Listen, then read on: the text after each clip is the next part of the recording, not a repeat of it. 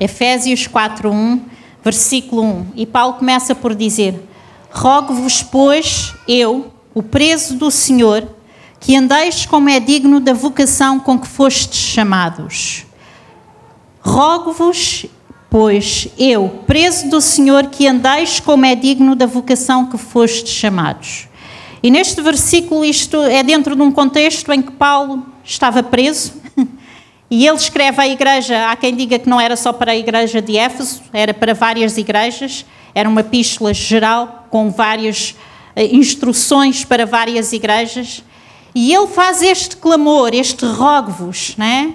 E ele clama à igreja, ele clama ao corpo, para que andem segundo a vocação para a qual foram chamados. Paulo estava preso, dizem que provavelmente em sua casa, e ele tem esta necessidade de clamar à igreja, de clamar ao corpo e dizer: Olha, é como se ele dissesse agora que eu não posso sair deste lugar, que estou preso neste lugar. E ele intitula-se como preso de Cristo. E quando Paulo clama, usa estes títulos: apóstolo de Cristo, prisioneiro de Cristo, eu não creio que ele se esteja somente a referir às suas prisões físicas, mas ele está a, a, a referir-se à condição da sua alma, porque ela, era assim que ele se considerava, né? A vida dele era totalmente entregue a Cristo. Portanto, para ele, né, é como ele diz: para mim, morrer é ganho, ok? E viver é Cristo, porque para ele tudo não tinha valor senão Cristo e a obra que ele tinha a fazer para Cristo. E ele traz este impacto, ele traz esta, este clamor à igreja. Vocês que estão aí fora têm esta liberdade. Então eu clamo que vocês andem segundo a vocação para a qual foram chamados. E nós a primeira pergunta que fazemos, então, qual é a vocação para a qual fomos chamados? Se nós lêssemos os capítulos anteriores de Efésios, íamos encontrar a resposta no capítulo 1. E ele dá várias coisas. Ele diz no capítulo 1 de Efésios, ele diz que nós fomos chamados para ser santos. Nós fomos chamados para ser irrepreensíveis. Nós fomos chamados para ser filhos. Nós fomos chamados para louvor da sua glória. Em concluo, eu concluo dizendo que nós fomos chamados para representar o reino de Deus na terra. E então ele está a dizer, igreja, Corpo, levanta-te e anda de acordo com a vocação para a qual foste chamado. Qual é essa vocação? É representar Cristo na terra. Ok? E Jesus diz isto quando ele diz: as pessoas vão conhecer que eu vim quando vocês derem testemunho de mim, quando vocês forem um. Então Jesus diz que o mundo vai reconhecer que nós somos filhos de Deus e vai reconhecer a Cristo consoante a nossa unidade.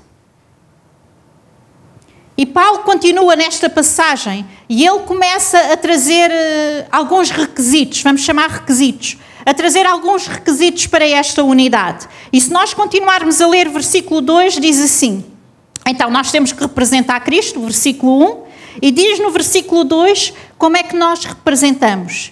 E o primeiro aspecto que ele apresenta aqui é na forma como nós tratamos uns aos outros, como corpo. Como eu trato a Natasha, como a, Natasha me trata a mim, como eu trato o Jorge, como o Jorge me trata a mim, como o Jorge trata a Alexandrina, como a Alexandrina trata, trata o Jorge, como a Dioguina trata o Bento, como o Bento trata a Dioguina. E ele diz, então, na forma como vocês tratam, versículo 2, diz, com toda a humildade e mansidão, com longanimidade, suportando-vos uns aos outros em amor. Então, a primeira parte destes requisitos não quer dizer que seja a mais importante, todas elas são extremamente importantes, mas um aspecto deste requisito de nós mostrarmos que somos um, de nós andarmos segundo a vocação para a qual fomos chamados, de nós sermos representantes de Cristo aqui na terra, é tratarmos os outros primeiro com humildade. E quando nós falamos de humildade, irmãos, nós estamos a falar de uma total dependência de Deus. Vou repetir outra vez. Quando nós falamos de humildade, nós estamos a falar de uma total dependência de Deus. Ok? Porque requer, requer a nós, como, como seres humanos, requer depender de Deus para sermos humildes. Porque senão aquilo que se levanta na, na nossa natureza é o nosso orgulho. Ok? Porque é a natureza carnal, a natureza humana, é nós defendermos-nos a nós mesmos com o nosso orgulho. Sempre que alguém se levanta contra nós, qual é a nossa postura? Okay? Qual é a nossa postura para com essa pessoa? Se for a nossa natureza humana a falar, nós vamos responder com orgulho, nós vamos responder com defesa, nós vamos responder né, com às vezes agressividade. Se for a natureza de Deus em nós a falar, aquela humildade que Deus fala e que diz que nós devemos olhar para o nosso irmão e considerá-lo acima de nós mesmos, honrá-lo acima de nós mesmos. Ter a humildade de nos colocarmos no lugar da outra pessoa, de nos colocarmos nos sapatos da outra pessoa e vermos o que é que se passa do outro lado. Isto é a natureza de Deus. Esta é a natureza de Deus. Aquela capacidade que nós temos de negar a nossa natureza, de negar a nossa carne, nos humilharmos a nós mesmos em prol do nosso irmão. Quando nós tentamos trazer tanta justificação tanta razão para o ataque que estamos a sofrer ou para a injustiça que estamos a passar. É? Porque às vezes nós somos mesmo injustiçados, mas adivinhem, Jesus também foi injustiçado. Querem viver de acordo com a natureza de Cristo? Vocês muitas vezes vão se sentir injustiçados e vão ser injustiçados. Mas Jesus também foi. Então, quando nós colocamos a nossa razão acima do amor pelo nosso irmão, isto é uma natureza carnal. Vocês entendem o que eu estou a explicar? Não é fácil. Não é fácil, porque há uma sementezinha que gosta de brotar em nós que se chama orgulho. Eu tenho razão. Não preciso de me humilhar, ok? E não preciso né, de justificar as minhas ações. Irmãos, eu vou-vos dizer uma coisa: sempre que alguém se sente magoado, tenha razão ou não para estar magoado, a natureza de Cristo olha para a mágoa daquele irmão. Vocês entendem isto? E se eu tiver a natureza de Cristo em mim, eu vou me preocupar mais com a mágoa daquele irmão do que com a minha razão. Isto faz sentido?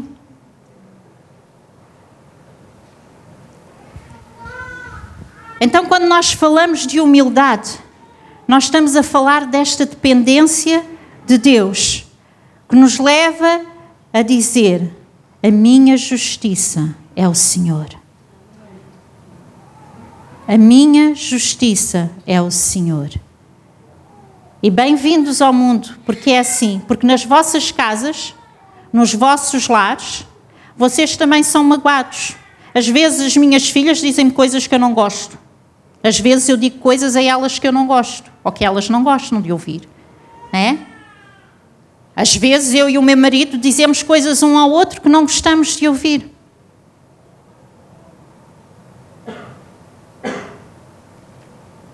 Se nós alimentarmos estas mágoas, se nós alimentarmos a nossa razão, a nossa justiça,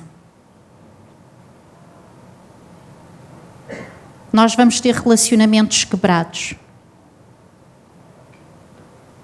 Mas se nós temos a capacidade de, no nosso lar, restaurar estas coisas, de lidar com elas, de tratar, ou pelo menos deveríamos ter, Porquê que no corpo de Cristo nós não tomamos a mesma atitude? Humildade é total dependência de Deus, saber que Ele é a nossa justiça. Ok? E Ele continua a dizer, com toda a humildade e com toda a mansidão. Mansidão para mim fala-me acerca de aprender a confiar em Deus.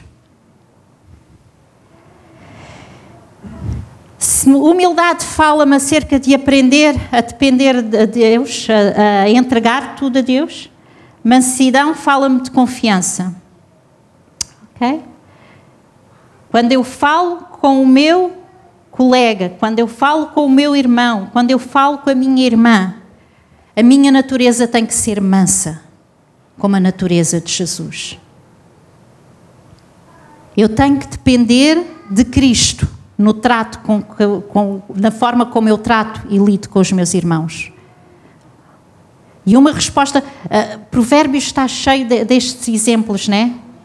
Que a resposta agressiva, sem mansidão, pode causar tanto estrago no coração da outra pessoa. Então eu tenho que depender de Deus, né? Tenho que depender de Deus até naquilo que eu falo, na forma como eu falo. Eu dependo de Deus. Irmãos, se nós não estamos a conseguir fazer isso, então mais vale ficar calados. E ir diante de Deus e orar e pedir a Deus que nos dê essa graça. Nós temos que ser tardios a falar e a irar-nos. E vocês perguntam-me assim: então, mas neste trato que nós temos que ter com o corpo, estas questões, estes problemas que se levantam, a liderança está cá para resolver.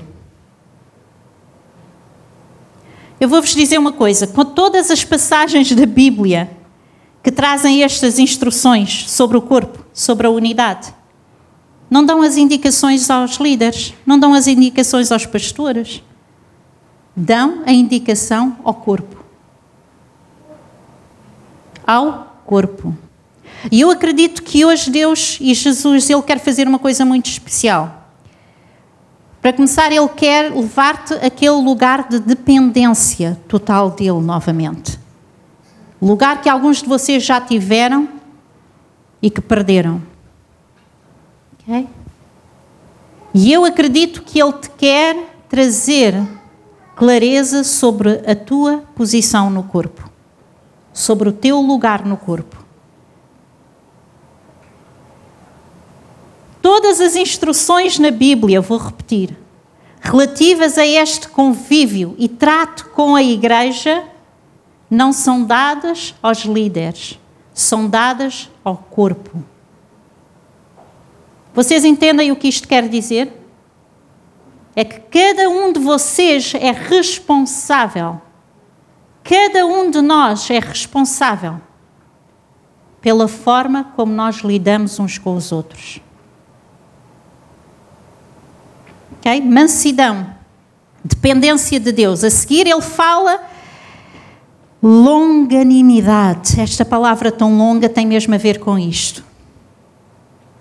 E longanimidade tem a ver com aquela paciência que dura, que persiste. E para mim fala-me de amar como Deus ama. Porque Deus não desiste de nós.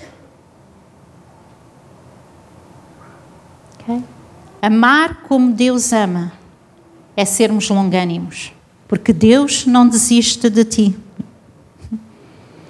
E se Deus não desiste de mim, por que é que eu vou desistir do meu irmão?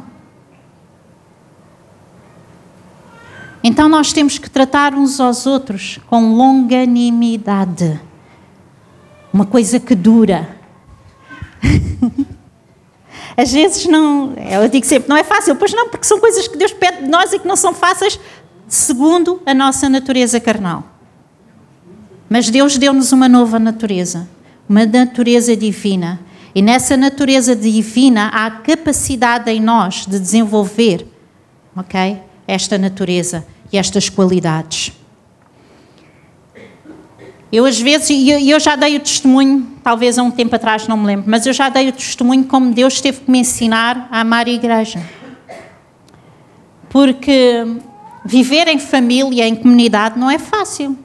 Porque nós, passado algum tempo, começamos a conhecer os defeitos, uh, começamos a, a, conhecer as manhas, os feitios uns dos outros, não é? E depois de muito convívio, se nós não temos cuidado, os defeitos, as manhas, os feitios sobrepõem-se às qualidades que as pessoas têm, não é? E nós começamos sempre que vemos a pessoa, sempre que ouvimos a pessoa,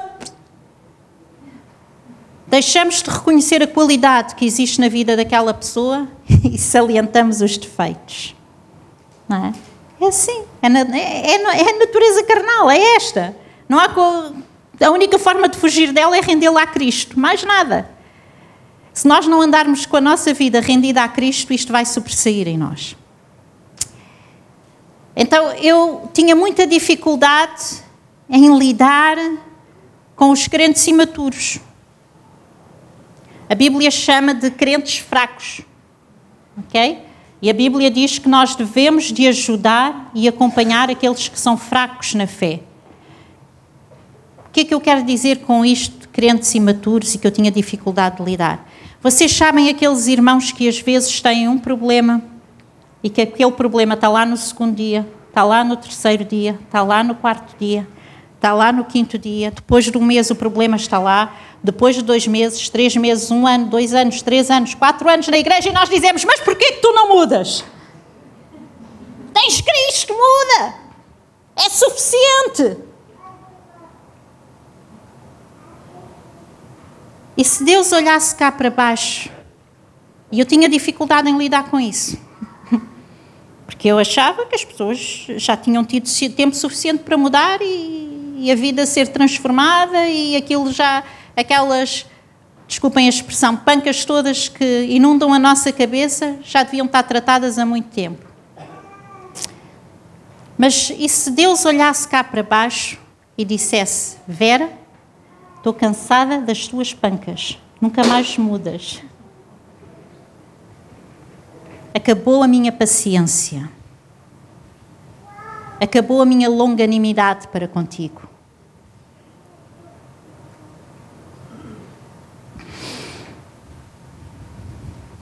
Queremos a natureza de Cristo em nós? Temos que ser longânimos. Há duas semanas quando eu tive a ministrar, Deus falou ao meu coração tão fortemente sobre isto. Tão fortemente. É? E depois de ter pregado, Deus quebrantou-me mesmo. Porque se Deus não desiste de nós, quem somos nós para desistirmos do nosso irmão?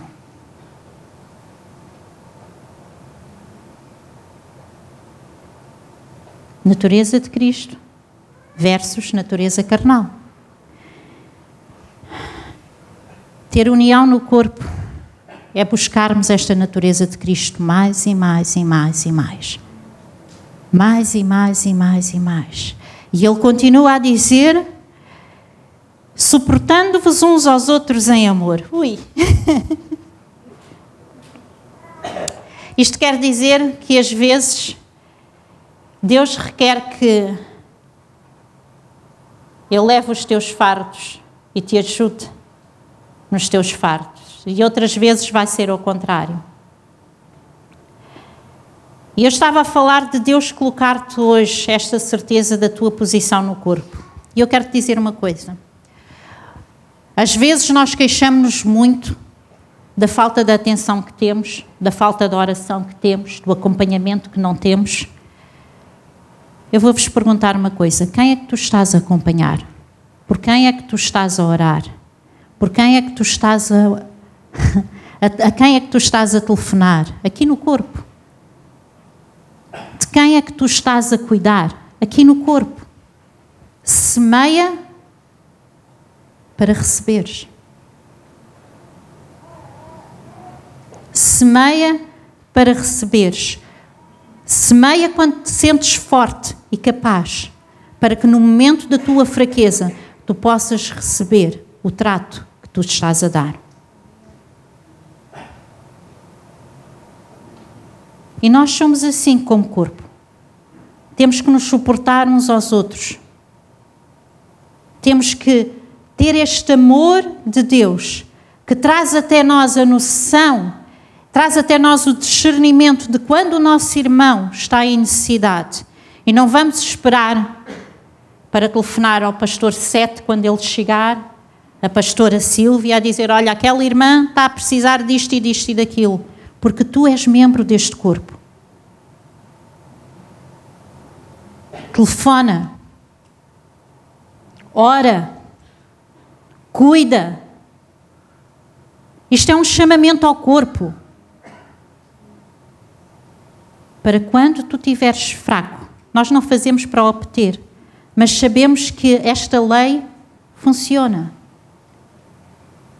Quando eu estiver fraco, eu sei, e eu tenho experimentado isto, igreja. Em momentos de fraqueza, eu tenho sentido que os meus braços são levantados e fortalecidos por orações de irmãos na igreja. Eu não consigo explicar, mas eu tenho a certeza que aquelas orações, naquela altura específica, ajudaram-me a ultrapassar a situação pela qual eu estava a passar. Há um tempo, uns dias, um dia destes, não sei quando é que foi, estávamos a ver um filme em família e foi a Leonor que escolheu o filme e ela gosta destes filmes assim mais dramáticos, assim mais virados para a realidade. E então nós estivemos a ver um filme que era hum, A Resistência, sobre a Segunda Guerra Mundial. E retrata um, um grupo de quatro irmãos que estão a, a, a, fugir da invasão nazi e vão para o meio de uma floresta. Eu não sei quem é que já viu este filme. Alguém já viu? Já viste, Cacilda? Há uma, uma cena impressionante no filme que eu vou chegar lá, é aí que eu quero chegar. E este filme uh, trata. Aqueles irmãos começaram preocupados com a sua vida, não é? Com o cuidado que deviam de ter sobre a sua própria vida. Mas mais e mais pessoas começaram a chegar até eles, e isto é baseado numa história verídica, e no meio de, uma floresta eles criam uma comunidade enorme e naquela comunidade todos têm a sua função, todos têm o seu trabalho a fazer. Pronto, eu não quero contar o filme todo, só quero chegar ao, ponto fulcral. E há um destes irmãos que é o líder, que é o responsável por, a, por aquele grupo todo. E chega uma altura em que ele se sente tão fraco, porque eles estão a fugir, foram invadidos, e ele está ali atordoado e ele não sabe o que é que há de fazer. Sente-se fraco, sente-se abatido, e o povo está a olhar para ele, e agora o que é que nós fazemos? E ele senta-se, baixa os braços e já não tem forças para se levantar e fazer alguma coisa pelo povo. E no meio do nada surge o irmão dele, mais novo, e o irmão dele começa a discursar e toma controle da situação e dizer: Não, nós não vamos baixar os braços. Porque eles têm que passar por meio de uns pântanos e não sabem se vão ser capazes de, de passar os pântanos, não sabem a profundidade dos pântanos. E então ele toma a liderança da situação e ele manda toda a gente tirar os cintos e cordas e tudo o que têm. Para quê? Porque as crianças e os velhos provavelmente não iam conseguir resistir àquela passagem. E então eles amarram-se todos uns aos outros para atravessarem os pântanos. E é assim que eles se atravessam, apoiando-se uns aos outros, levando às costas quem não consegue, levantando aqueles que caem, e eles atravessam aqueles pântanos. E no fim da, da, história, do fim do filme, eles dizem que aqueles irmãos, depois de terem salvado centenas de pessoas, nunca procuraram glória para si mesmos, nunca procuraram honra por aquilo que tinham feito, não é? Mas isto é um bom exemplo de como o corpo de Cristo deve funcionar. Porque há alturas em que tu vais estar forte e vais poder dar. E há alturas em que tu vais estar fraco e vais necessitar de receber. Ok? Então todos nós temos uma função. E para mim a chave disto tudo, neste trato que nós temos uns com, os outros, com outros, é esta palavra amor, que está aí no versículo. Suportando-vos uns aos outros em amor. E o amor colmata isto tudo. Porque sem amor, nós não temos a capacidade de ser humildes. Sem amor, nós não temos a capacidade de ser longânimos. Sem amor, nós não temos a capacidade de ser mansos uns para com os outros. Sem amor, nós não somos capazes de suportar os fardos uns dos outros.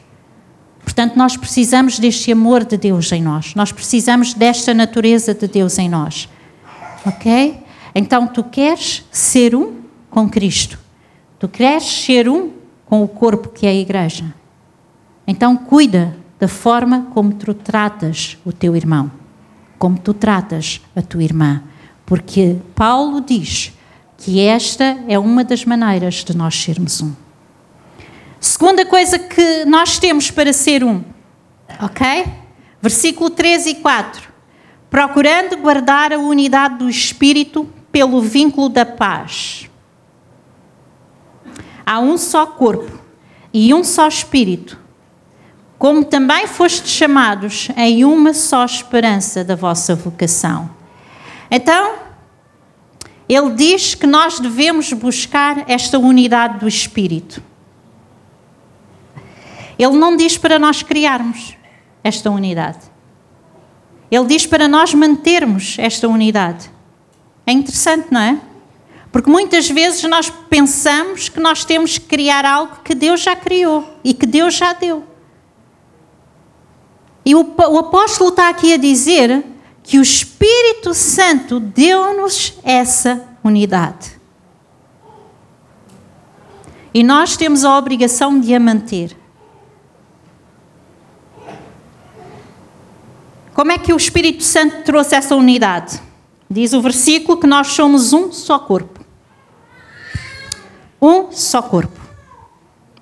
Eu vi uma, uma, uma ilustração, uma animação engraçada sobre isto, em que mostravam o corpo de Cristo e eles mostravam o, o, o nosso, o nosso dia a dia e cada um individualmente a fazer a sua vida. E depois mostravam uma animação de quando aceitamos Jesus, como é que é. Então põem o corpo de Cristo e colocam-nos todos lá dentro do corpo de Cristo. É engraçada a imagem. Então nós passamos a ser um só corpo. Pessoas diferentes, de raças diferentes, de passados diferentes, personalidades diferentes, talentos diferentes, qualidades diferentes. De repente, estamos todos juntos. Somos feitos filhos de Deus. E Deus faz-nos sua família. Esta é a unidade que o Espírito Santo traz. Ok? E em Cristo deixa de haver grego, deixa de haver judeu, deixa de haver homem, deixa de haver mulher, não é? E Ele traz esta unidade em que todos nós, juntos, trabalhamos em prol de Cristo. Um só corpo. E depois, se nós continuássemos a ler os versículos à frente, que não vamos ler, né? ele começa a falar dos ministérios e começa a falar desta capacidade que o Espírito Santo traz a este corpo para nós pormos isto em andamento e em funcionamento. Então, cada um de nós, como um só corpo, deve tomar o seu lugar, a sua posição e servir ao corpo, à igreja, que é o corpo, e servir ao mundo. Ok? E vocês perguntam, oh Vera, mas eu não sei qual é a minha posição, eu não sei qual é o meu lugar na igreja, eu não sei qual é o meu lugar no corpo. Começa com as coisas simples. Trata o teu irmão com amor. Ora pelo teu irmão. Telefona ao teu irmão. Que ajuda é que ele precisa? Estás a ser corpo. Estás a ser um com o corpo. Eu tenho duas filhas, vocês sabem, conhecem-nas. E quando elas eram pequeninas, e que eu já dei este testemunho várias vezes, a Leonor, vocês sabem, hoje posso falar à vontade delas, que elas não estão cá, portanto, elas não gostam que eu falo delas, elas ficam. O que é que andaste a dizer? Portanto, não lhe vou dizer nada, está bem? e a Leonor, quando era pequenina, quem a conhece, era muito extrovertida e sempre foi muito extrovertida em criança. Era o tipo de criança que eu punha num lugar e ela ficava sossegada e ria para toda a gente. Então eu chegava à igreja, eu chegava à igreja com a Leonor e eu via a Leonor no início quando eu chegava e depois via a Leonor quando eu me ia embora. E já não sabia com quem é que ela estava, porque ela passava de colo para colo, para colo para colo. Era uma menina muito dada, sempre foi.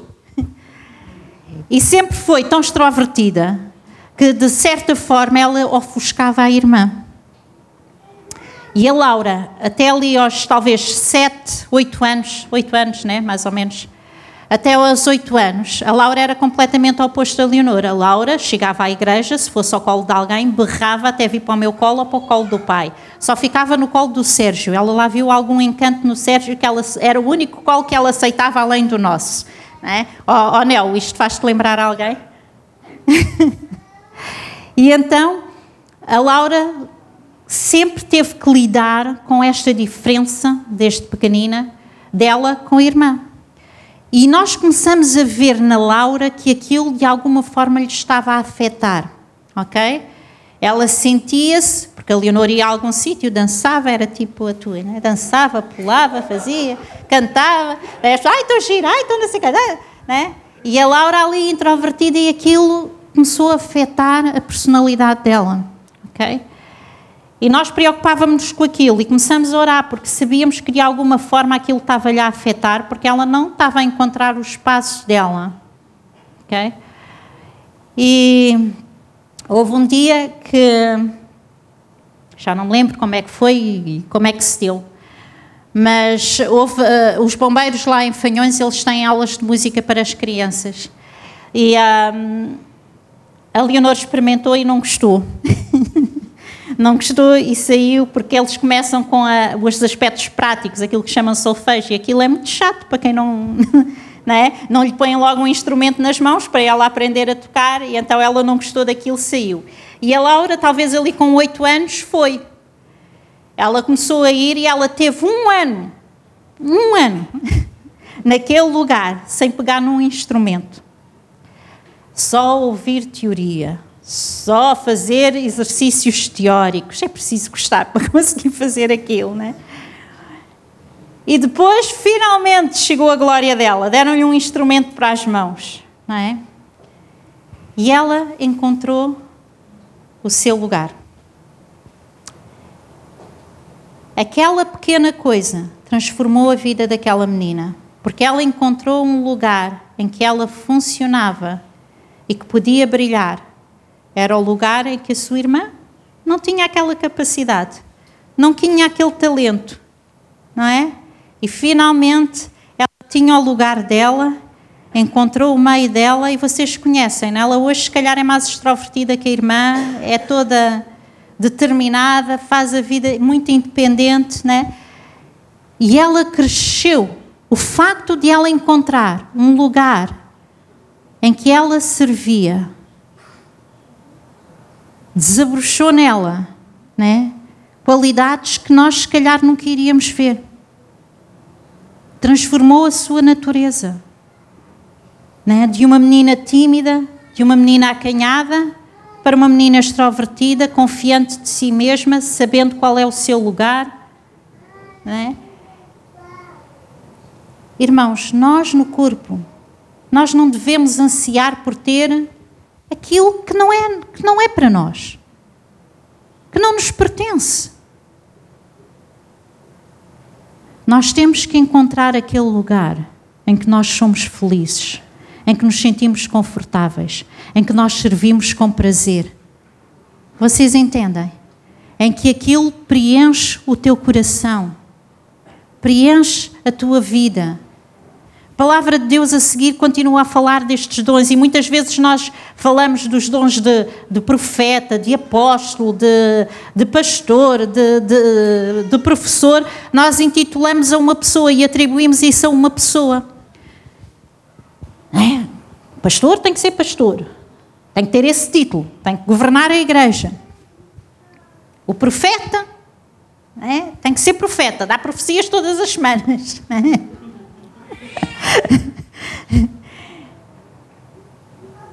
Mas a Bíblia diz: deu um espera, outro espera, outro espera. Eu vejo isto como funções que Deus atribui ao corpo, em que cada um de nós pode encaixar nelas e servir de acordo com a natureza que Deus nos deu. Porque alguns de vocês têm esta capacidade de pastorear têm esta capacidade de abrir grupos de vida e serem pastores de pessoas. Alguns de vocês têm a voz esta natureza profética para exortar a igreja, para trazer direção, para trazer né, encorajamento, porque a profecia é isso. É para edificação, é para encorajar, é para exortar, é para trazer direção. E alguns de vocês têm este dom de Deus e não estão a usar. Alguns de vocês têm capacidade para ensinar a palavra de Deus. E quando tu vês o teu irmão ao teu lado e ele começa a queixar-se da sua vida, a queixar-se das coisas que lhe acontecem, tu tens esta capacidade de ir buscar a palavra, entendimento para transmitir a vida do teu irmão. Porque há dom de Deus em ti. Alguns de vocês têm na vossa vida este desejo, este fervor por aqueles que estão perdidos. Vocês têm esta chama para evangelismo. E Deus quer usar isso. Toma o teu lugar no corpo. Não atribuas tudo, é? Porque isto é uma ideia errada que tem sido alimentada na igreja. O pastor faz, o líder de louvor faz, o não sei quantos faz, porque são líderes. Nós não andamos à procura de títulos, nós estamos aqui para servir Cristo. Não precisamos de um título para servir. Não precisamos de um título para sermos luz. Não precisamos de um título para sermos sal. Precisamos da presença do Espírito de Deus na nossa vida. Precisamos de que Deus, com esses dons, Ele faça isso salientar-se na nossa vida e nós possamos ser usados por Deus para edificar a igreja. Amém? Amém. Então, este Espírito, Espírito Santo, ele faz de nós um só corpo. E ele faz de nós um só espírito, ok? Porque nós começamos a reconhecer que a nossa vida depende. Lembram-se de que eu falei há duas semanas ou há três semanas atrás? De andarmos com o Espírito Santo. E quando nós todos juntos começamos a andar na direção que o Espírito Santo nos dá, nós somos um só Espírito, somos um com Ele. Ok? Então nós precisamos de andar com o Espírito de Deus para sermos um só Espírito. E nós temos esta natureza em nós. Nós temos o Espírito Santo dentro de nós. Então nós só precisamos, como corpo, de nos alinharmos e andarmos com Ele. Amém? E depois ele continua e diz que somos um só corpo, um só espírito, uma só esperança da nossa vocação. Ok? Efésios capítulo 1, versículo 22 e 23 diz assim: E Cristo sujeitou todas as coisas a seus pés e sobre todas as coisas, e está a falar de Deus, desculpem, diz que sujeitou todas as coisas aos pés de Cristo e sobre todas as coisas o constituiu como cabeça da igreja, que é o seu corpo, plenitude daquele que cumpre tudo em todos. A minha esperança é Cristo. A tua esperança é Cristo. A nossa esperança é Cristo. A nossa esperança é Cristo. E se nós continuarmos a ler, nós percebemos que não somente temos que ser unidos na forma como tratamos uns com os outros, ter, sermos unidos como corpo e andando juntos, ok, com a direção do Espírito Santo, mas nós temos que ser unidos na nossa fé. E o que é que isto quer dizer? Vamos ler o versículo a seguir. Diz assim: Um só Senhor, uma só fé, um só batismo, um só Deus e Pai de todos, o qual é sobre todos e por todos em todos um só Senhor, uma só fé, um só batismo.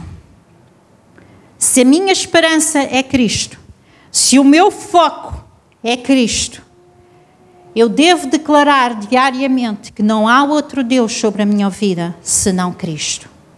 E tomem atenção. Na nossa, uh, no nosso trato, no nosso convívio como corpo, não há pessoa nenhuma que vá preencher o vazio que nós sentimos às vezes na nossa vida. Na nossa família, não há filho que preencha o vazio que nós às vezes sentimos. Não há marido nem esposa que preencha a necessidade que tu tens na tua vida. Vou dizer, não há pessoa que preencha a necessidade que tu tens na tua vida.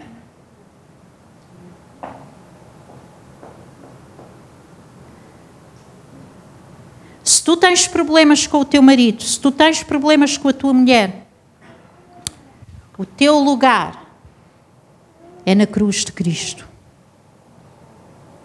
Porque só ali é que tu vais ter a capacidade e receber a capacidade de resolver a situação que tu estás a viver. Só Cristo preenche a nossa vida.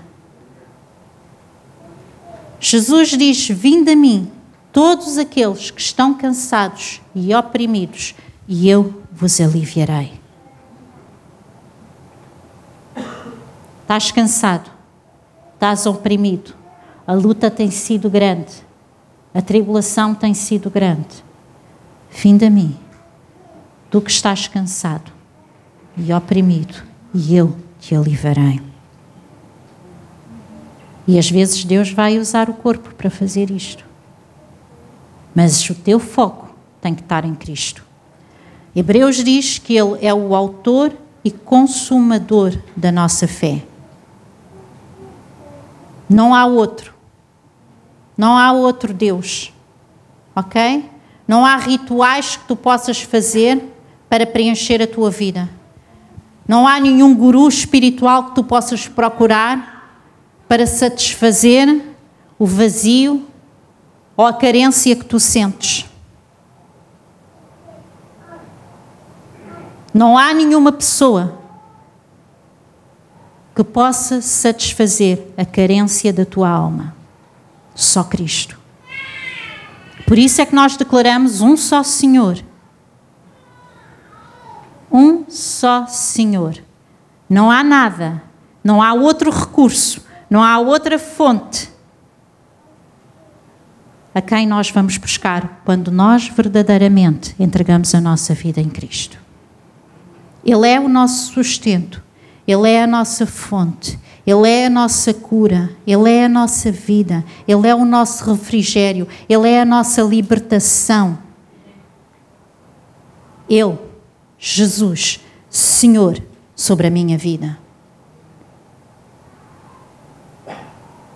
Jesus, Senhor sobre a minha vida. Um só Senhor, uma só fé. Okay. Um só batismo. E há quem diga, ah, mas esse batismo está a falar do quê? está a falar do batismo das águas, está a falar do batismo do Espírito Santo e andam ali à volta, à volta, à volta daquilo. Eu pessoalmente assumi os dois, um como mandamento e o outro como uma promessa de Deus para a minha vida. E quando eu tomo a decisão de ser batizada nas águas, eu estou a dizer que eu estou a morrer para mim mesma e estou a fazer Jesus meu Senhor. Quando eu aceito o batismo do Espírito Santo, eu estou a reconhecer que a minha vida a partir daquele momento vai ser guiada pelo Espírito de Deus. E que Ele vai trazer a capacidade e a sua natureza em mim para eu poder viver como Cristo viveu. Ok? Então, Cristo é Senhor sobre a igreja. Cristo é Senhor sobre o corpo. Mas para Cristo ser Senhor sobre a igreja, para Cristo ser Senhor sobre o corpo, Ele tem que ser Senhor sobre a tua vida. Ele tem sido o teu sustento, Ele tem sido a tua fonte, Ele tem sido o teu recurso. Tens ido à cruz, Tens clamado diante da cruz? Tens largado lá as tuas dores? Tens largado lá a tua ânsia? Tens largado lá a tua depressão? Tens largado lá a tua aflição? É de lá que vem. É de lá que vem. E diz um só Deus a seguir: E é engraçado como apresenta. Diz assim: Um só Deus, Pai de todos, esta unidade que o Espírito Santo faz, o qual é sobre todos, por todos e em todos. Nele vivemos, nos movemos e nele existimos. É o que a palavra de Deus diz. Nós temos que fazer de Deus a coisa mais importante da nossa vida, a pessoa mais importante da nossa vida. Se temos andado com as nossas prioridades trocadas,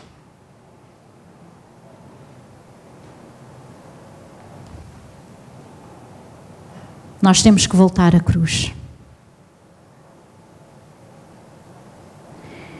E no corpo, irmãos, quando há divisão, quando há desunião, tu tens que te perguntar sempre: quem é Cristo em mim?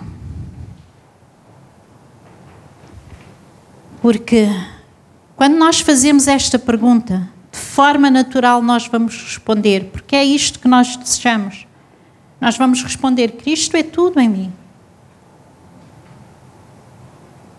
Então eu vou te dizer: se Cristo é tudo em ti, tu tens tudo. Tu tens tudo para ser um com o teu irmão.